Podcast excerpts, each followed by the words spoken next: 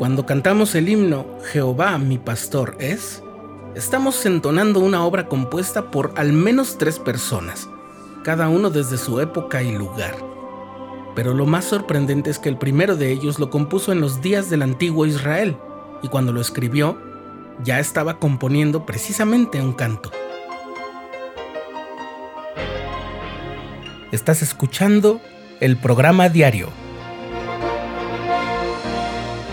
presentado por el canal de los santos de la Iglesia de Jesucristo de los Santos de los Últimos Días.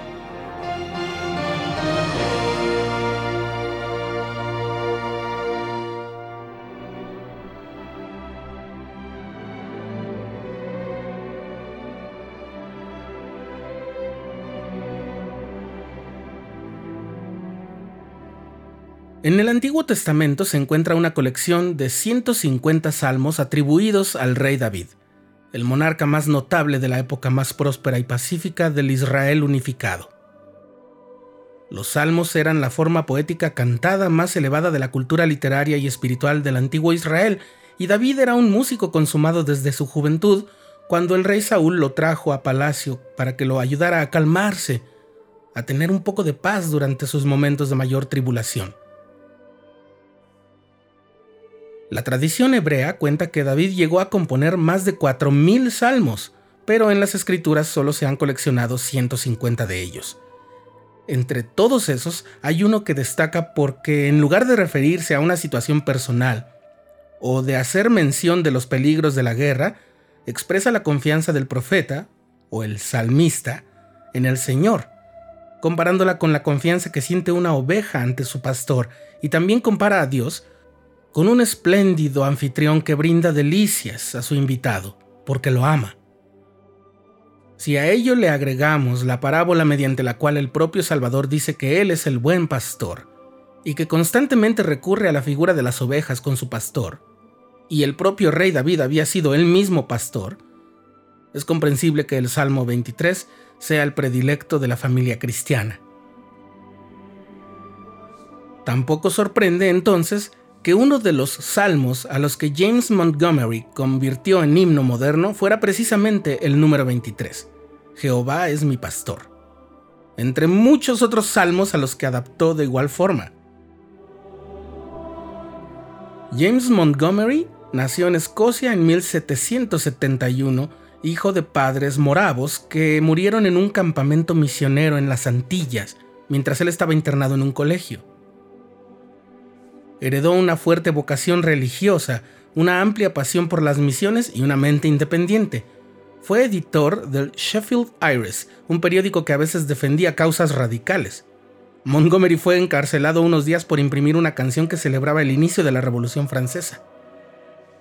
Se expresaba contra la esclavitud y los corredores de apuestas apoyaba a los cristianos de diversas creencias y también apoyaba con recursos a misiones y a la Sociedad Bíblica Británica. Publicó 11 volúmenes con su poesía y al menos 400 himnos, de los cuales, además de Jehová mi pastor es, en el himnario Sud también se recogen La oración del alma es y Un pobre forastero. Montgomery murió en Sheffield, Inglaterra, en 1854 es poco probable que haya tenido contacto con los misioneros de la Iglesia de Jesucristo de los Santos de los últimos días. Entre los poetas, escritores y compositores cristianos de aquella época, y bueno, es una costumbre que algunos grupos todavía la tienen, era común escribir un texto para un nuevo himno teniendo en mente la música de otro que ya existiera. A veces incluso se adaptaban tonadas folclóricas o de otro tipo. Montgomery convirtió el Salmo 23 en un himno usando una melodía del compositor austriaco Thomas Koschat, Verlassen bin I, o algo así como El abandonado. Así se llamaba esa melodía.